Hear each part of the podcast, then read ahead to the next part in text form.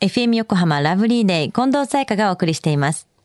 水曜日のこの時間は、もっと知りたい保険ナビ。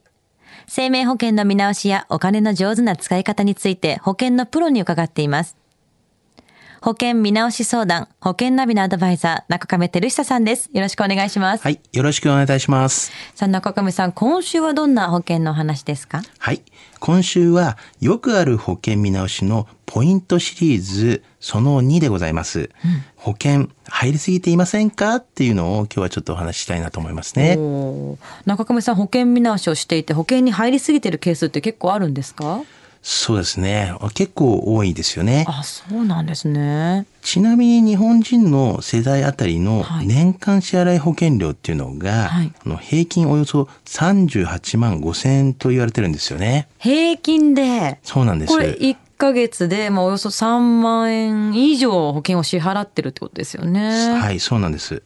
で、支払っているのは、まあ、生命保険だけじゃないんですけれども、まあ、あの、公的な社会保険や、あの、自動車保険とか、うんまたは火災保険とかを含めての金額なんですけれども、はいまあ、ただ、平均年収がおよそ大体400万円なので、およそ大体10%ぐらいが保険にまあ支払われているという形になりますよね。ああだいたい10%弱って言いますもんね。はいでも必要があって入っていることもあると思うんですけども、どうどうですか？そうですね。あの、そういう方もいますが、まあ、何かしらの機会があって、まあ、保険に入る方の方が多いのではないでしょうかね。はいまあ、その中でも、この見直しのタイミングっていうのが結構あるんですね。うんうんうん。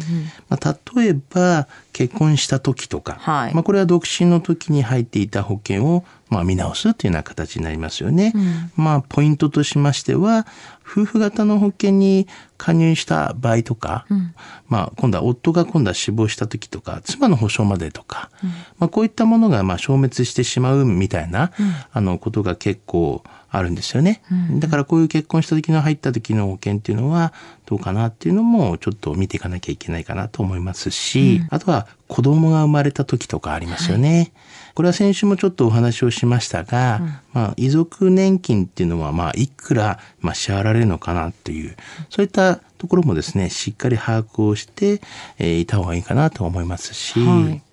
あとは、住宅を購入した時とかありますよね。はいあの、皆さん大体の方が、あの、団体信用生命の方にですね、加入されるとは思うんですけども、まあ、万が一の時っていうのは、こういった団体信用生命の方で、ローンが払われますので、はいまあ、そういった支払われる仕組みをちゃんと知っているとか、ありますよね。うんうん。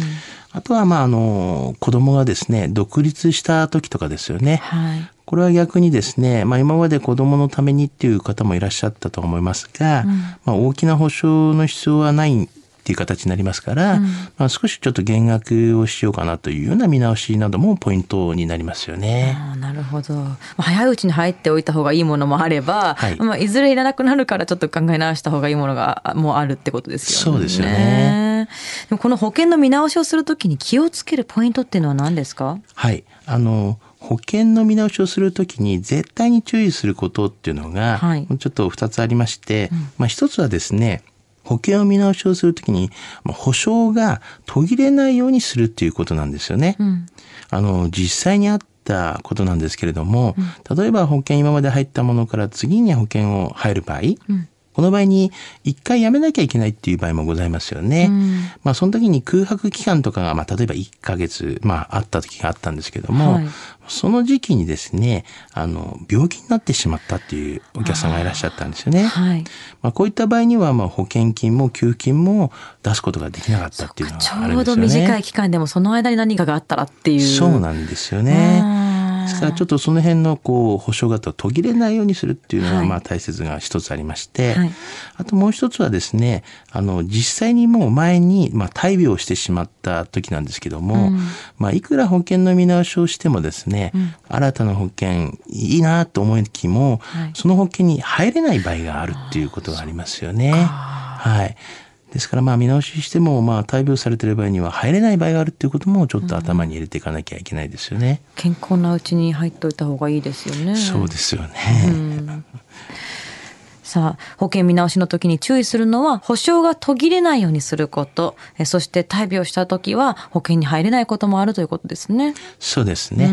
あの、まあ、中上の保険についての考え方としましても、はいやはり保険に入りすぎないよっていうこと、または保険で家計を圧迫させないっていうことは、私どもはまあ考えている次第なんですよね。うーん、なるほどね。では中上さん、今日のお話、知得指数はいくつですか？はい。ズバリ100です。お、今週も100。はい。はい。連チャンでございますが、うん。あの、やはりあの保険を見なす際のですね、まあ、あの5パターンっていうのがございまして、はいあの、増額だったりとか、もしくは減額だったりとか、もしくは払い済みにするとか、あとは転換っていうのことがあったりとか、あとはもう皆さん知ってる解約とかいうのがありますよね。うんうんうん。まあ、状況に応じてですね、様々な対応があるんですよね。はい。まあ、商品をやっぱりこう熟知したまあ担当じゃないとですねそういうのも判断がつかないですし、まあ、いろいろな経験豊富な担当をですね、ちゃんとまあ選んで選択をちゃんと保険をしていただきたいなというふうに思いますよね。はい。まあ、中身にも専門スタッフおりますので、えー何なりとご相談していただければなというふうには思いますね。はい。さあ今日のお話を聞いて保険についてもっと知りたい方、中亀さんに相談してみてはいかがでしょうか？詳しくは FM 横浜ラジオショッピング保険ナビ保険見直し相談に資料請求をしてください。中亀さんに無料で相談に乗っていただけます。お問い合わせは電話番号045-224-1230 045-224-1230または FM 横浜のホームページのラジオショッピングからチェックしてください。そしてもっと知りたい保険ナビセミナーの開催が決定しました。